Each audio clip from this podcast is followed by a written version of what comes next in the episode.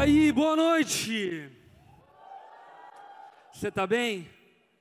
Tá tudo certo? Dê um abraço e apertado quem está do seu lado. Se apresente aí se você não conhece a pessoa, faça um novo amigo, porque irmão provavelmente ele já é. Então se apresente aí a ele. Quantos são animados para início desse tema reverso que começa hoje?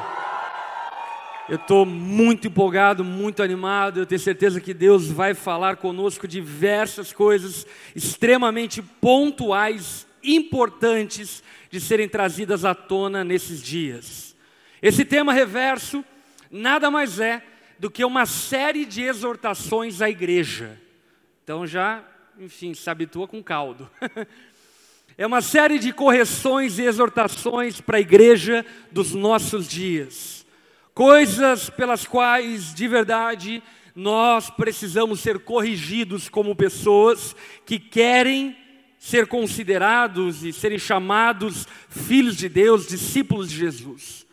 Portanto, enfim, coloque teu coração alinhado com o coração do Pai, para que durante esse tempo eu e você possamos crescer, amadurecer um pouco mais e que nós possamos encerrar esse tema um pouco melhor como igreja. Amém? Você está junto nessa comigo? Vamos orar, baixa tua cabeça, fecha seus olhos. Espírito Santo de Deus, obrigado, obrigado por estarmos aqui nessa noite podendo te adorar e dar um culto a Ti. Obrigado porque esse lugar se faz sagrado porque você está aqui. E a consciência da Tua presença em mim e muitos aqui produz alegria, prazer, satisfação mas também um santo temor. Nós, ó Pai, nos despimos de todo orgulho, toda vaidade e arrogância.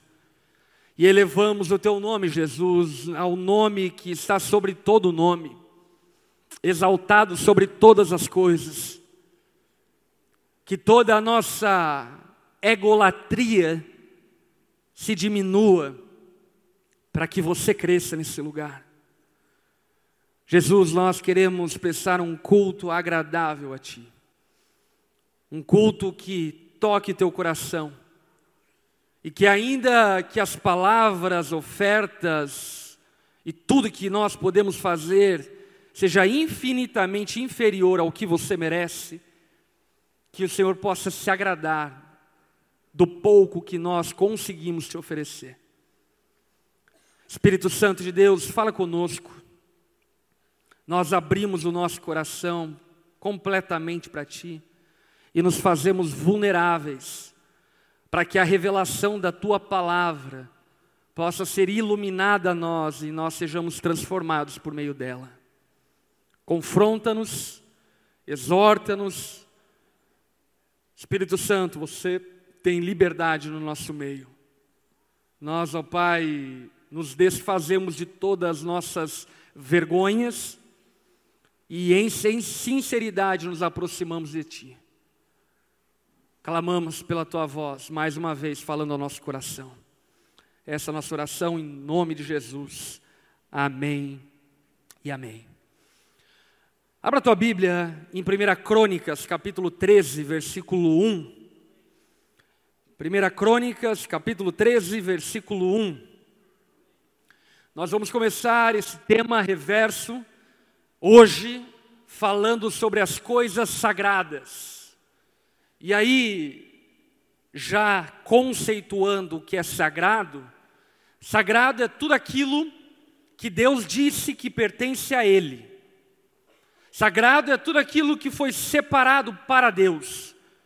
E talvez você pense de uma maneira muito missiológica: ah, pastor, então tudo é sagrado. Sim ou não? Sim e não. Tudo será sagrado e tudo era sagrado e Deus está sacralizando aquilo que se profanou. Você entendeu?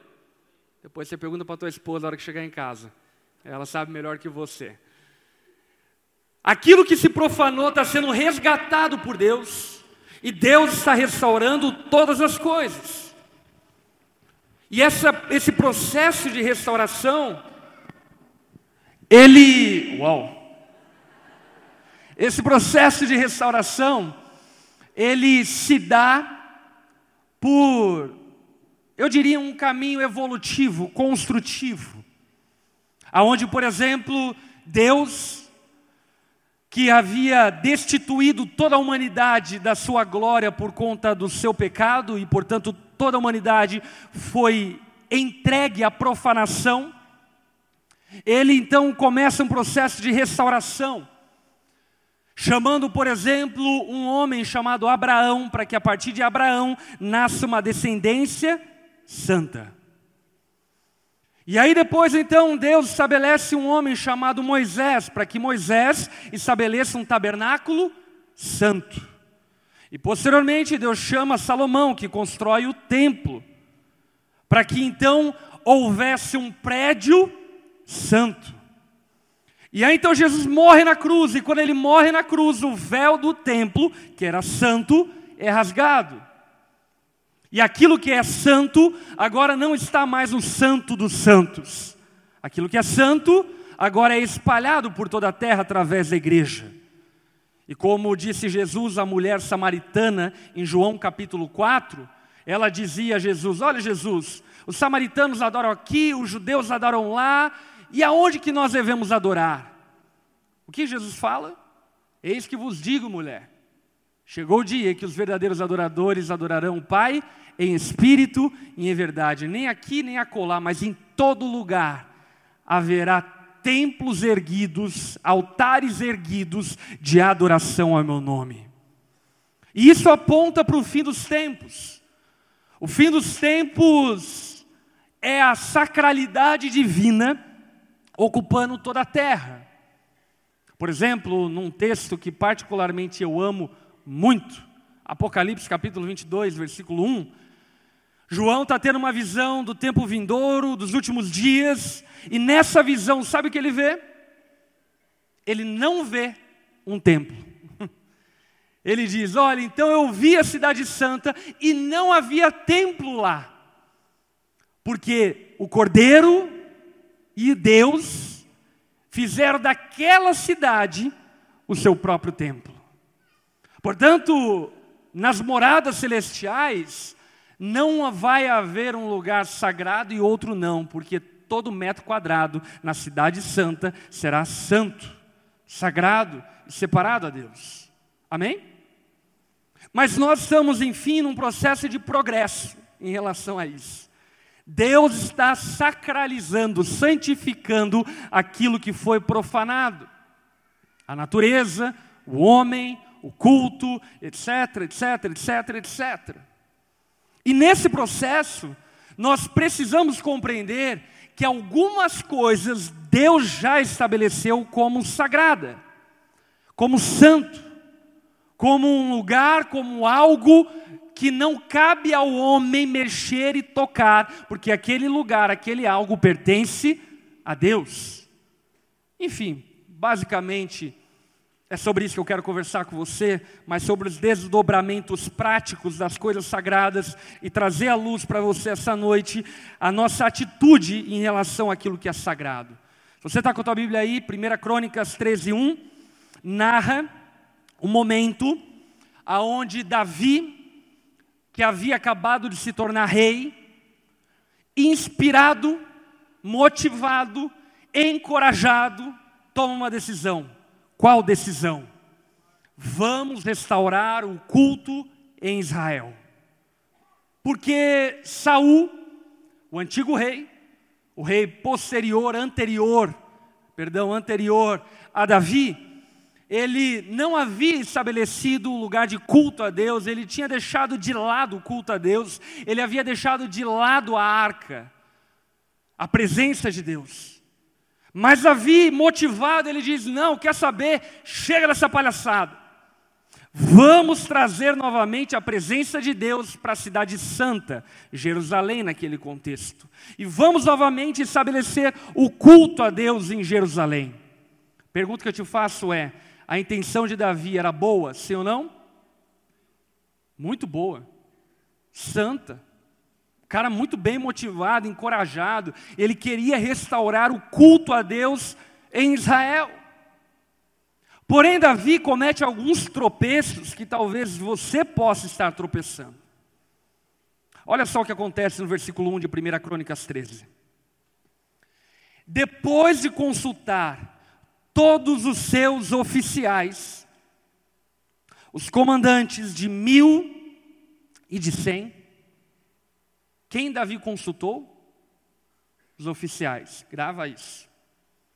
Davi disse a toda a Assembleia de Israel: se vocês estão de acordo, e se essa é a vontade do Senhor, o nosso Deus, enviemos uma mensagem aos nossos irmãos em todo o território de Israel e também ao sacerdote e aos levitas que estão com eles em suas cidades, para virem unir-se a nós. Vamos trazer de volta a arca do nosso Deus, pois não nos importamos com a presença dele, com ela, durante o reinado de Saul. Toda a assembleia concordou, pois isso pareceu bem a todo povo. Davi aqui, ele comete dois erros muito comuns e que talvez você mesmo esteja caindo nesses erros. Talvez tomado por uma santa motivação, você quer agradar a Deus. Você quer de fato viver a vontade de Deus para a tua vida? Por exemplo, deixa eu fazer aqui uma estatística, uma pesquisa. Quantos aqui querem ter uma família tipo aquela bíblica? Eu e minha casa serviremos ao Senhor. Quantos querem ter essa família? Quantos querem ter filhos educados, que amam a Deus, tementes a Deus, filhos que carregam um legado de espiritualidade, de temor, de adoração a Deus? Quantos querem? Quantos querem viver numa igreja com uma adoração expressiva, vibrante, uma igreja apaixonante que demonstra o seu amor por Deus? Quantos querem? Você está vendo? A gente é bem intencionado como Davi. Isso é bom, mas é ruim. Porque nós podemos cometer os mesmos erros de Davi. Na boa intenção de Davi, ele se preocupou mais com o resultado do que com a forma para se obter o resultado. Ele atropelou as coisas. Por exemplo, ele decide reestabelecer o culto a Deus em Israel. Quem ele vai consultar? Quem? Os militares, os milico. Com todo respeito aos milico, mas que milico entende de culto? Não entende nada. Davi não consulta quem ele deve consultar no contexto aonde Davi estava inserido. Quem entendia de culto? Os levitas e os sacerdotes. Mas Davi faz pouco caso dos levitas e dos sacerdotes, e ele vai procurar os militares e consultar os militares, perguntando a eles: Ei, o que, que vocês acham de nós restabelecermos o culto em Israel? Como nós podemos fazer isso? Novamente eu falo: Davi estava bem intencionado, sim ou não? Sim. Mas ele cometeu uma gafe primária. Qual gafe primária? Ele pergunta não para Deus o que ele queria receber, mas ele pergunta para outras pessoas que pouco entendia das coisas sagradas, para dizer a ele como fazer aquilo que ele foi chamado para fazer. E isso é grave, meu irmão. Sabe por quê? Porque casamento é sagrado. Não é brincadeira, filho. Não é brincar de casinha, não. Não é sexo o dia inteiro, não. Casamento é santo, é sagrado. Sabe, talvez você casou não debaixo do conselho de um pastor, não debaixo de uma consciência em relação ao que é casamento. Mas deixa eu dizer para você, independente da tua consciência ou falta de consciência, casamento continua sendo sagrado continua sendo santo. Quando você se casou e declarou promessas, aliança, Deus estava nessa cerimônia. E participando dessa cerimônia, ele estava te unindo ao seu marido e à sua esposa. E esse negócio aí é sagrado. Nós não podemos lidar com o casamento como queremos. Porque o casamento é um terreno sagrado, separado por Deus e para Deus. E sabe qual é o problema disso? Você está com crise no casamento. Você quer restaurar o teu casamento. Quem que você procura? Quem que você consulta para restaurar o teu casamento? Você consulta teu amigo no trabalho. Está divorciado e vendo pornografia na hora do trabalho. Expert, PhD em casamento ele. Sabe chão. Você está com um problema na tua vida sexual. Quem que você procura? Uma pessoa solteira que tem uma vida ativa sexualmente, como se ela pudesse de alguma forma te dar conselhos sábios acerca de como é a vida sexual de maneira santa. E nós cometemos esses erros diversas vezes. Novamente eu falo, bem intencionados. Mas consultamos quem não deveríamos consultar. Quantos aqui são pais? E aí então você quer educar teus filhos no caminho do Senhor e agradar a Deus. Quem você consulta? O encontro com Fátima Bernardes.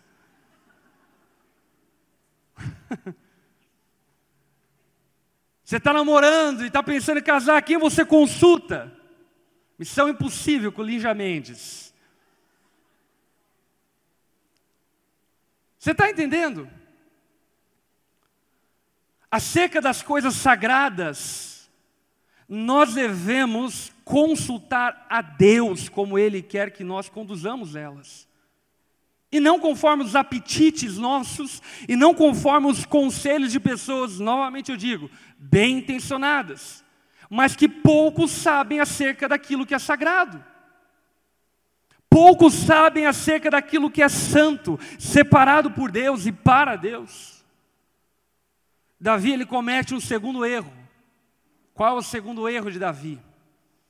Eu chamaria esse erro da democracia burra. Davi, ele consulta o povo. E o povo diz: É, vamos trazer a arca. E aí Davi olha para o povo e diz: Então, se o povo quer, Deus quer. Meu irmão, escuta aqui a voz do povo não é a voz de Deus, a voz do povo só é a voz de um monte de pecador junto falando. Só. A voz de Deus, ela não é ouvida através das massas e nem das minorias. A voz de Deus é distinta de todas as outras vozes. Por exemplo, quando Deus queria falar ao povo dele, ele levanta profetas, como levantou João Batista. A descrição de João Batista, uma voz que clama no deserto. Um louco, gritando no deserto e falando: arrependam-se, arrependam-se. Não era a voz da mídia, não era a voz da maioria, não era a voz da minoria, era uma voz distinta de todas. Sabe por quê? Porque a voz de Deus é a voz de Deus. Ponto. Não é a voz do teu vizinho, não é a voz dos teus amigos, não é a voz da opinião pública, não é a voz dos likes, não é a voz dos comentários da tua foto do Instagram, a voz de Deus é a voz de Deus. E Davi, ouvindo aquela massa opinativa, ele se entregou àquela massa pensando que pelo fato de muita gente concordar, aquilo se determinava como voz de Deus. E fica evidente que não. Vamos continuar lendo, versículo 5. Então Davi reuniu todos os israelitas, desde o rio Sior no Egito até Lebo Amate, para trazerem de Kiriat Jearim a arca de Deus.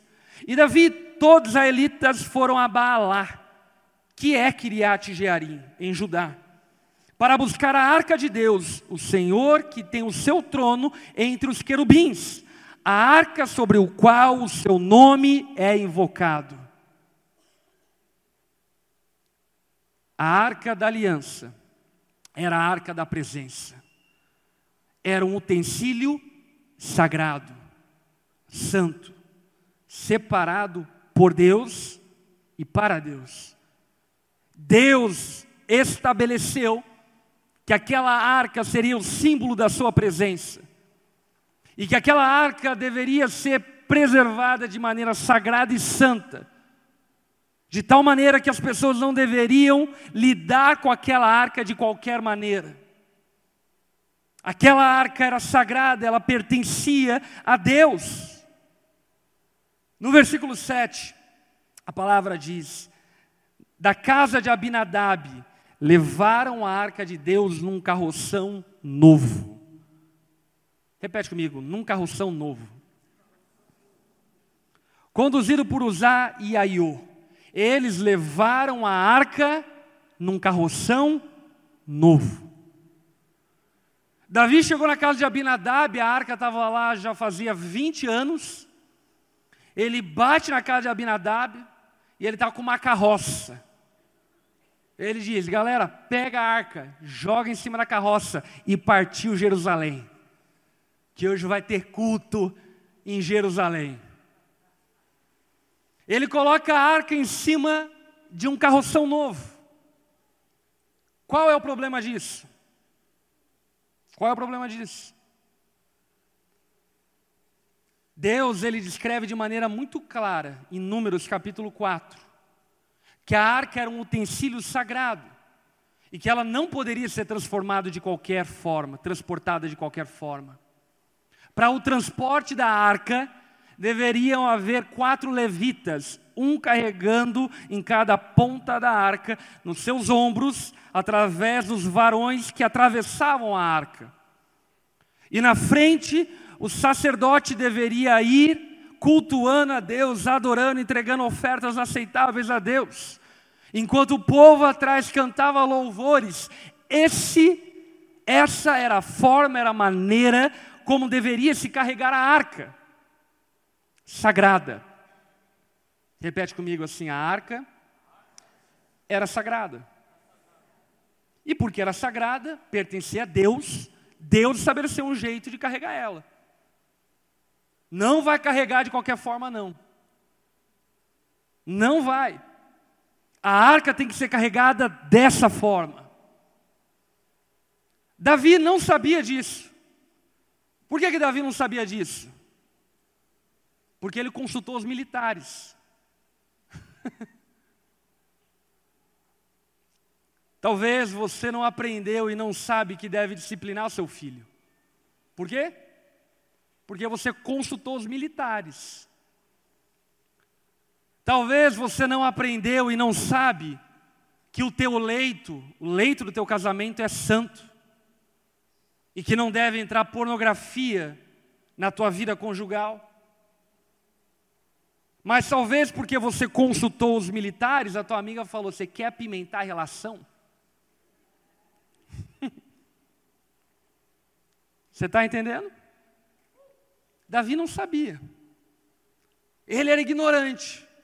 Mas ele fez aquilo que era conveniente, ele fez aquilo que parecia óbvio. É óbvio que um jeito bom de transportar a arca é botando em cima de uma carroça, é o jeito mais fácil. E aí nós aprendemos algo muito importante acerca da adoração. Escuta aqui. A adoração não é entregar o melhor a Deus. A adoração é entregar o que Deus pediu que nós entregássemos. Amém? Adorar a Deus não é entregar o que nós queremos. Adorar a Deus é entregar o que Ele pediu. E nós olhamos para a Bíblia e percebemos isso claramente, por exemplo, na história de Caim e Abel. Caim entrega supostamente o melhor que ele tinha para Deus, mas Deus rejeita a oferta de Caim. Por que Deus rejeita a oferta de Caim? Porque Deus havia estabelecido um culto e o culto deveria ser entrega de um cordeiro, não de fruta. Deus não era vegetariano. Não venha com verdura para cima de mim. E aí Caim, bem intencionado, bem intencionado, ele entrega para Deus aquilo que ele não pediu. Davi, ele está cometendo aqui o mesmo erro. Agora a pergunta que eu te faço é: da onde Davi aprendeu a carregar arca em cima de carroça? Olha só esse texto que está em 1 Samuel, capítulo 6, versículo 7. Só para você entender o contexto. Aqui os filisteus haviam invadido Jerusalém e eles roubaram a arca da aliança a arca da presença, esse utensílio sagrado do Santo dos Santos, e levaram para a terra deles.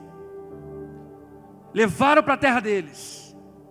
E aí então Deus amaldiçoou os filisteus. Porque eles trataram a arca da maneira como não deveria ser tratada. Aí olha o que acontece, 1 Samuel 6, 7. Os filisteus dizendo aqui, ok? Agora então preparem uma carroça nova da onde Davi aprendeu a carregar a arca com um carroção novo? Da onde? Com os filisteus. Ou seja, o que, que Davi estava fazendo? Ele estava imitando aquilo que ele viu na televisão. Meus irmãos, isso é tão gritante, tão gritante, que você não faz ideia do quão gritante isso é. Eu acompanho e aconselho diversos casais. E é impressionante o quanto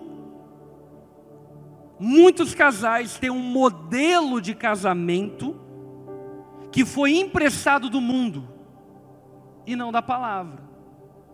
Por exemplo, não foi uma nem duas vezes que no aconselhamento pastoral por exemplo, a mulher ficou exaltada, discutindo, e ela olhou então para o marido e disse: Augusto, pega essas coisas e sai embora de casa.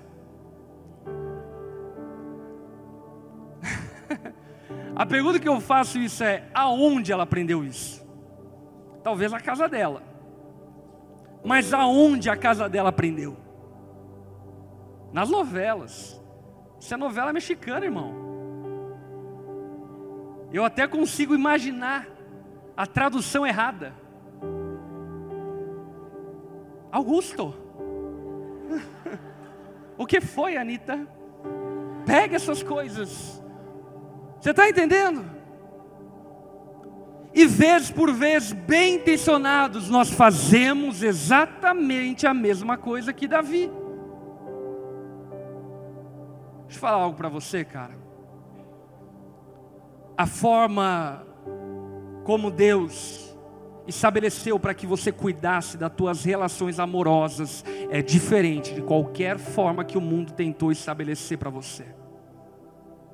A forma como Deus estabeleceu a maneira como administraríamos os nossos recursos financeiros é totalmente diferente da forma que o mundo conveniou que nós deveríamos cuidar do nosso dinheiro a forma como Deus estabeleceu que nós deveríamos cuidar da nossa casa, dos nossos filhos, é totalmente diferente da forma como o mundo cuida. A forma como Deus estabeleceu que nós deveríamos organizar a nossa agenda é totalmente diferente da forma como o mundo administra a sua agenda. Posso ouvir um amém para isso? E talvez o que você não perceba é que você está copiando exatamente aquilo que o mundo faz.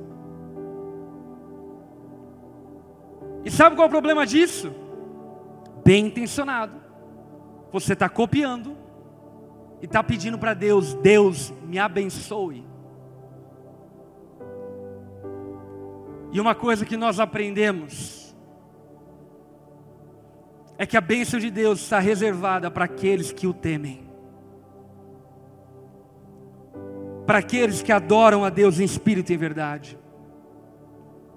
para aqueles que são preocupados em agradar a Deus em tudo que fazem. Davi imitou o procedimento dos filisteus. Ele copiou o modelo do mundo. E isso é um equívoco enorme. Meus irmãos, casamento foi criado por Deus, não foi criado pelo mundo. Quem ensina acerca do casamento é a palavra, não é a legislação, não são as pessoas aí por fora, mas é o próprio Deus. Porque casamento é uma coisa sagrada. Portanto, eu e você temos uma arquitetura do céu sobre como lidar com as coisas de Deus. E devemos ter temor para lidar com elas. Temor que faltou a Davi. Preste atenção nos três erros de Davi e veja se você não está cometendo eles. Primeiro erro: Davi, ele consultou as pessoas erradas. Segundo erro: Davi pensou que a voz da maioria era a voz de Deus. Terceiro erro: Davi copiou o modelo de mundo. Como cuidar das coisas sagradas?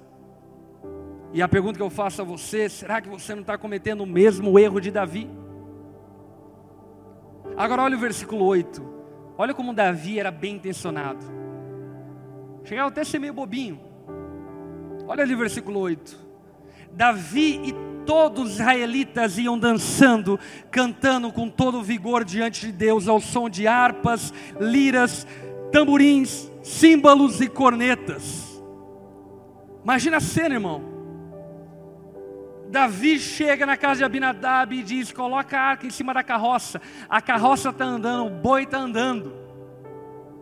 E todo mundo está dançando, louvando a Deus, cantando, batendo tamborins, tocando cornetas, adorando a Deus, fazendo uma festa. A pergunta que eu faço a você é: Deus gosta de festa? Sim, mas do jeito dele, não do nosso. Davi estava muito bem intencionado, mas bem intencionado ele estava fazendo a coisa errada. E nesse aspecto, o dito popular tem muita razão. De boa intenção, o inferno está cheio. Para adorar a Deus não basta boa intenção. É necessário que tenhamos temor. Olha o que acontece no versículo 9. Quando chegaram à eira de Guidom, Uzá esticou o braço e segurou a arca, porque os bois haviam tropeçado. A ira do Senhor acendeu-se contra Uzá, e ele o feriu por ter tocado na arca. Uzá morreu ali mesmo, diante de Deus. O que acontece aqui? O boi está carregando a arca. De repente o boi tropeça. Usar, que havia ficado com a arca durante 20 anos na casa de Abinadab, mais uma vez, bem intencionado, tenta segurar a arca, porque a arca vai cair. E o que, que ele acontece com ele? Ele morre. Por quê? Porque Deus não precisa da nossa ajuda. Ele está à procura de adoradores. Ananias e Safira morreram no Novo Testamento em um culto dentro da igreja. Ok? Porque eles prometeram entregar a Deus 100% da venda de um terreno e eles entregaram apenas 50%. Agora calcula aqui comigo, meu irmão. Chuta aí que o terreno valia 500 mil. Ananias e Safira dão 250 mil. Quantos aqui acham que é uma boa oferta? Quantos? Esse é o problema, nós achamos, Deus não. Deus olha para Ananias e Safira e diz: Eu não preciso do teu dinheiro, eu quero adoração de verdade. Eu não quero que você use das ofertas como uma plataforma para se promover, porque as ofertas são sagradas. Deus não precisava da ajuda de usar. O que Deus queria de usar era o temor dele. E usar não temeu a Deus. Sabe por quê? Porque talvez você pense que usar é ignorante. Não, usar não era ignorante. Ele ficou durante 20 anos com a arca, ele sabia que não podia tocar na arca. Ele não fez isso na ignorância. E aí eu aprendo algo sobre o caráter de Deus. Sabe o que? Deus até tolera a nossa ignorância. No caso, a, a ignorância de Davi nesse contexto. Mas ele não tolera o nosso descaso. A quem muito foi dado, muito será cobrado. Eu e você seremos cobrados acerca das verdades que nós conhecemos. Eu e você seremos cobrados acerca das verdades que nós conhecemos. E isso é grave. Isso é gravíssimo. Usar fez um descaso com as coisas sagradas. E mesmo que tivesse boa intenção, ele fez aquilo que Deus reprovava. E quantos de nós, mesmo bem intencionados, fazemos aquilo que Deus reprova? E uma coisa que nós precisamos aprender quando falamos sobre as coisas sagradas, é que as coisas sagradas pertencem a Deus. Amém? E ninguém mexe nas coisas que pertencem a Ele. E aí nós podemos ver na palavra de Deus diversas coisas sagradas. Por exemplo, a Bíblia diz que a igreja é sagrada, que a comunhão dos santos é sagrada. Isso aqui que está acontecendo nessa noite, a igreja reunida, isso aqui é sagrado, isso aqui é santo. E a pergunta que eu faço a você é: você tem temor de ser parte da igreja? Ou você faz parte da igreja como se estivesse fazendo parte de um clube? Clube de assinatura. A igreja é santa. A igreja é sagrada. A ceia é sagrada, ela é santa. Meu irmão, no Novo Testamento, no tempo da graça, como muitos irmãos gostam de se referir, no tempo da graça, no Novo Testamento, o apóstolo Paulo diz em 1 Coríntios capítulo 11 que havia irmãos que estavam doentes, alguns que morreram, porque não participaram da ceia do Senhor com temor. A ceia é sagrada. O batismo é sagrado. Não é brincadeira, filho. Você não está tomando um banho de H2O. Batismo é sagrado, é santo. A Bíblia diz que o teu corpo é sagrado. E quando a Bíblia diz que o teu corpo é sagrado, ela diz que aquele que peca na imoralidade sexual, peca contra o seu próprio corpo, que é sagrado. O casamento é sagrado. Como eu disse anteriormente, você não está brincando de casinha. É muito sério. É muito sério tirar uma mulher para bailar. É muito sério fazer promessas a um homem que você chama de marido. Isso é muito sério.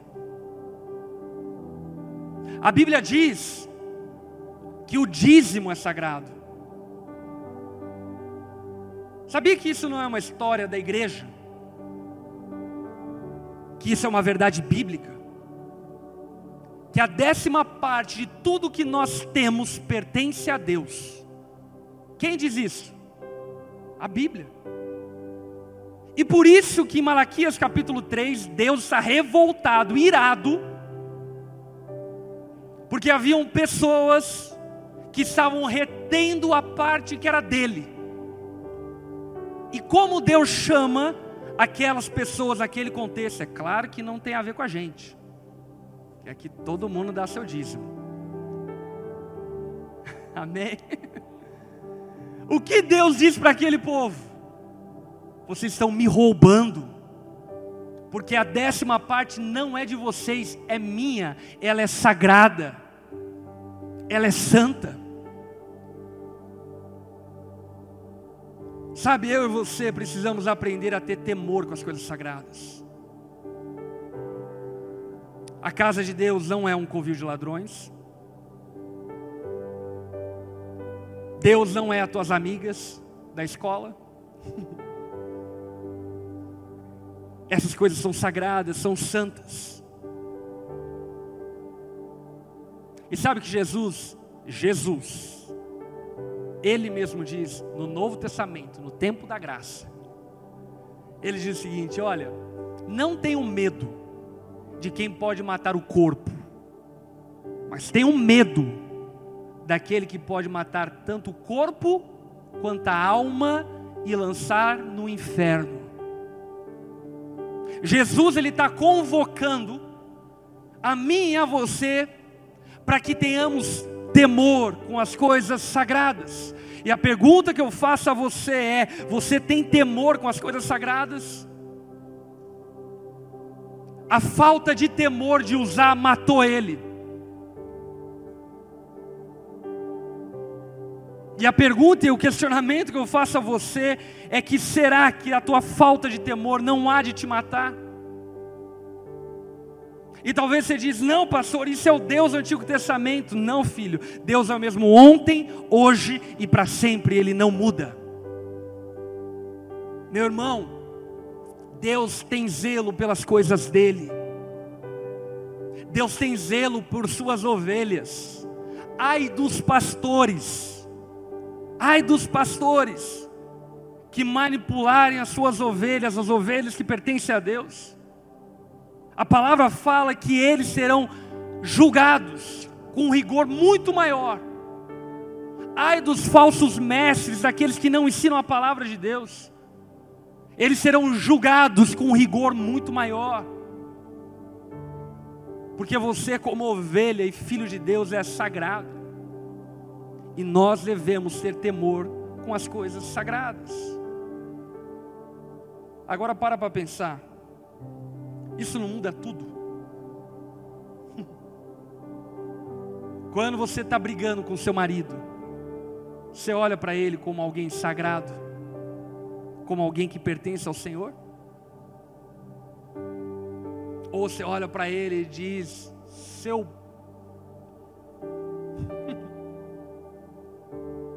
Teu marido é sagrado, tua esposa é sagrada, teus filhos são sagrados. E aquilo que pertence a Deus, meu filho, não toca não. Não toca não.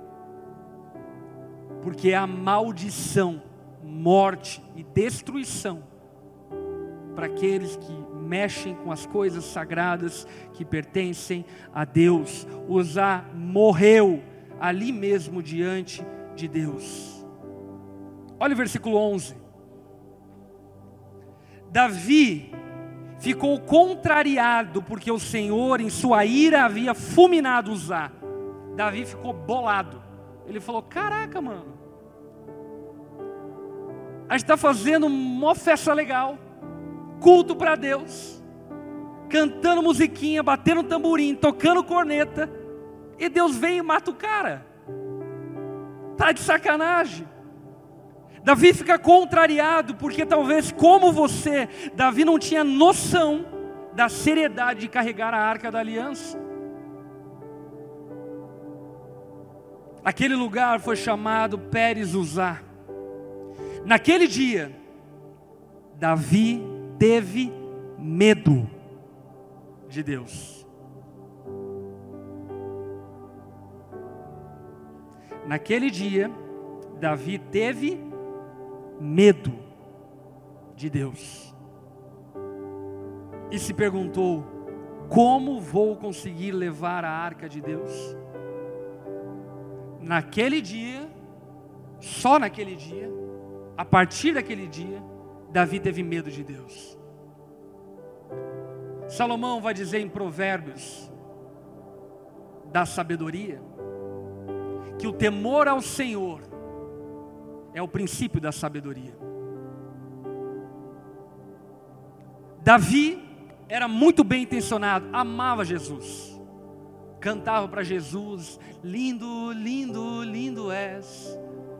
Mandava beijo para Jesus. Ele amava Jesus, talvez como você, mas ele não tinha respeito, reverência, temor com quem Jesus era, talvez como você. Sabe, e essa falta de temor matou um homem. Uzá morreu pela falta de temor.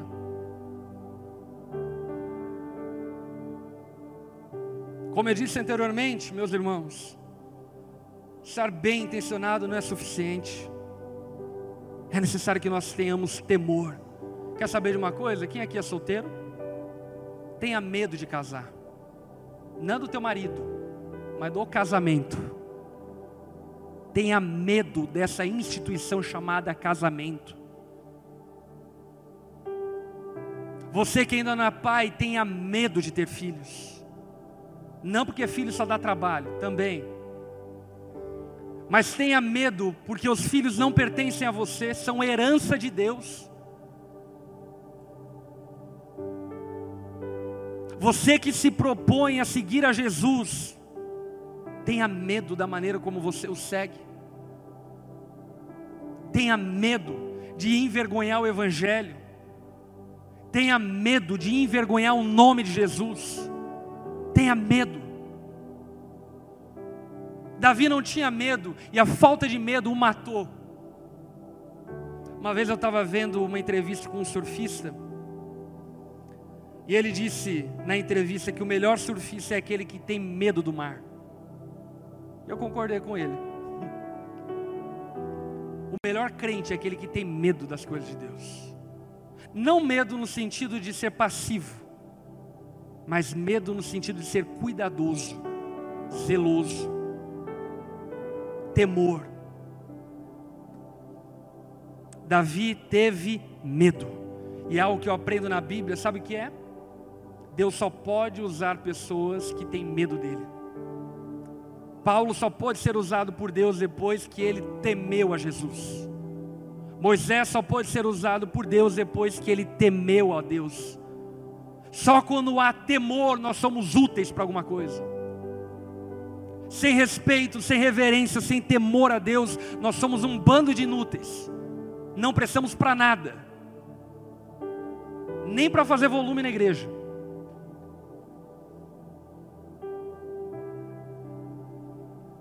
Versículo 14. Não, versículo 13, perdão. Já estamos indo para a reta final. Por isso Deus, por isso Davi desistiu de trazer a arca para a cidade de Davi. Em vez disso, levou para a casa de Obed Edom de Gade. Davi ficou com medo e o que ele fez? Ele falou: Quer saber? Deixa essa arca para lá, filho. Meu irmão, não permita que o medo te paralise. Não permita que o medo te paralise, mas use do medo para que você tenha reverência, respeito, responsabilidade para fazer aquilo que Deus te confiou. Tenha medo de casar, amém? Case com medo, mas case. Olhe para essa instituição com medo, mas case. Porque nesse aspecto, o medo, ele é uma contribuição para que você possa se preservar na vontade de Deus. Davi desistiu de trazer a arca. Mas olha o que acontece no versículo 14: a arca de Deus ficou na casa dele, de Obed-Edom, durante três meses. E o que aconteceu com a casa de Obed-Edom? Deus o abençoou. Eu amo o bom humor de Deus.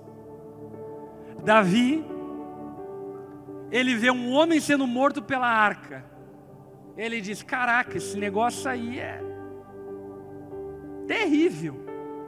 Quer saber? Vamos achar um louco que queira ficar com essa bomba atômica. E aí pergunta: E aí, quem quer receber a arca? Obed-Edom levanta a mão: Eu quero. E a arca vai para a casa de Obed-Edom. Mas diferente de Davi, Obed-Edom cuida da arca com temor. E o que acontece com a casa dele? Prospera. Davi ouve falar que Obed-Edom havia prosperado. E quando ele ouve falar, sabe qual a conclusão que Davi chega? A mesma conclusão que você precisa chegar nessa noite. O problema não era a arca, o problema sou eu. O problema não é o casamento, o problema sou eu. O problema não são meus filhos, que são os diabinhos. O problema sou eu. O problema não é a igreja, o problema sou eu. O problema não são as coisas santas e sagradas, o problema sou eu, porque eu não lidei com temor em relação às coisas santas e sagradas. Quando Davi cai a ficha, isso é narrado no capítulo 15, fica aí de tarefa de casa para você ler depois. Quando Davi cai a ficha, ele diz: Caraca, a arca é um troço bom vamos pegar a arca. Mas agora Davi cai em si. Ele diz: primeira coisa, militar não tem que me dar conselho. Sabe quem Davi chama no capítulo 15 para falar acerca da arca? Os levitas e os sacerdotes. E ele chega para os levitas e sacerdotes e diz: E aí, como a gente pode trazer a arca? E aí eles dizem.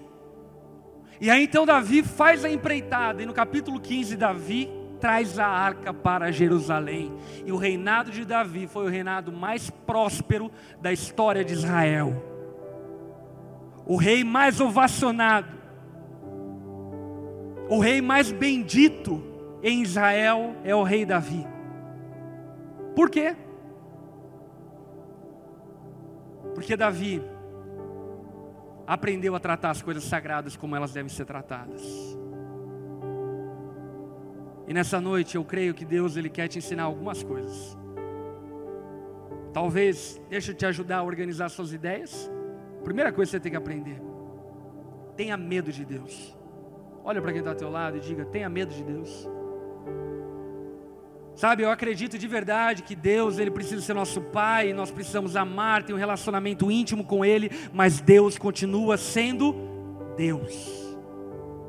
Tenha medo de Deus. E segunda coisa, tendo temor a Deus, descubra o que é sagrado e trate as coisas sagradas com a sacralidade que se exige tratar elas. Eu mencionei várias para vocês. O culto é sagrado, amém? Você não está numa boate, esse lugar é sagrado. A igreja é sagrada. O dízimo é sagrado. A ceia é sagrada. O teu corpo é sagrado. E aqui eu só estou fazendo citações bíblicas claras, ok? Casamento é sagrado. Filhos são sagrados. Portanto tenha temor do como você tem lidado com essas coisas. E quer saber uma boa e última notícia? Deus está sacralizando todas as coisas. O processo de restauração de Deus é de santificar aquilo que é profano. Deus irá santificar a arte. Deus irá santificar as relações humanas. Deus irá santificar as famílias. Deus irá sacralizar as cidades. Aquilo que foi profanado, roubado pelo diabo, pelo mundo, há de ser sacralizado novamente. E nós habitaremos um novo céu e uma nova terra, aonde não haverá sagrado profano, aonde a mesma atitude de temor, adoração, respeito que nós temos na presença de Deus, nós vamos ter também no trabalho, em casa, na internet, amém? Que alguns irmãos precisam ter medo na internet de Deus.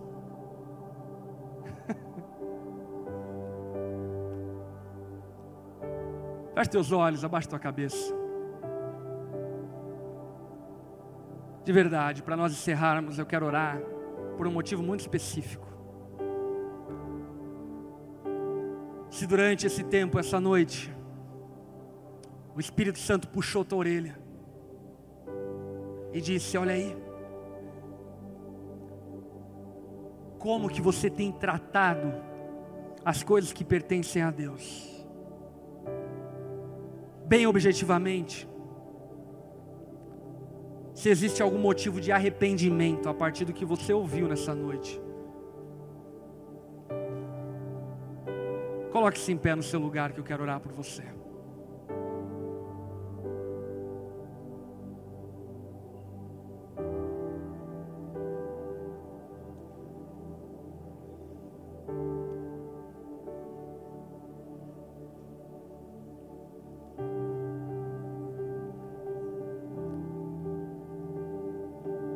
Sabe, meus irmãos, não tenham medo de mim como seu pastor.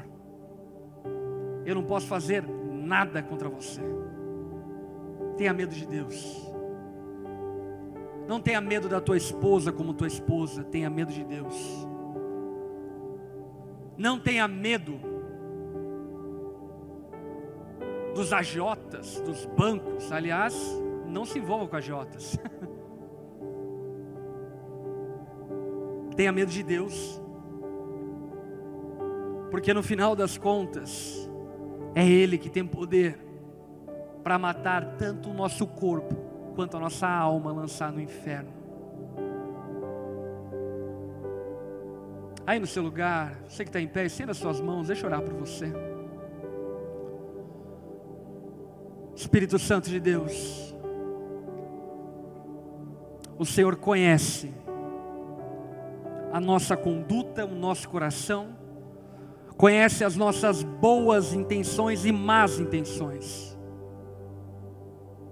E eu creio que existe um monte de gente aqui, Jesus, bem intencionada, que tem errado vez após vez, por ignorância. E por isso, Jesus, eu clamo a Ti, que a Tua misericórdia os alcance como alcançou Davi que a tua graça os alcance como alcançou Davi. E que essa noite possa ser uma noite de mudança de entendimento. Jesus, muda o nosso entendimento. Não permita nos amoldar ao padrão deste mundo, que blasfema contra o Senhor, que suprime a verdade em nome da injustiça não permita nos afolgar com este mundo que vai de mal a pior. Nós queremos, ó Pai, nos preservar no centro da tua vontade. Espírito Santo, dá-nos temor, dá-nos santo temor, para que vivendo em temor, possamos usufruir das bênçãos reservadas àqueles que o temem. Abençoa-nos, ó Pai, dessa forma para que no nome de Jesus possamos manifestar a tua glória e experimentar a plenitude de vida que o Senhor tem planejado para cada um de nós. Muda a nossa atitude a partir de hoje. Em teu nome que nós oramos, Jesus. Amém. E amém.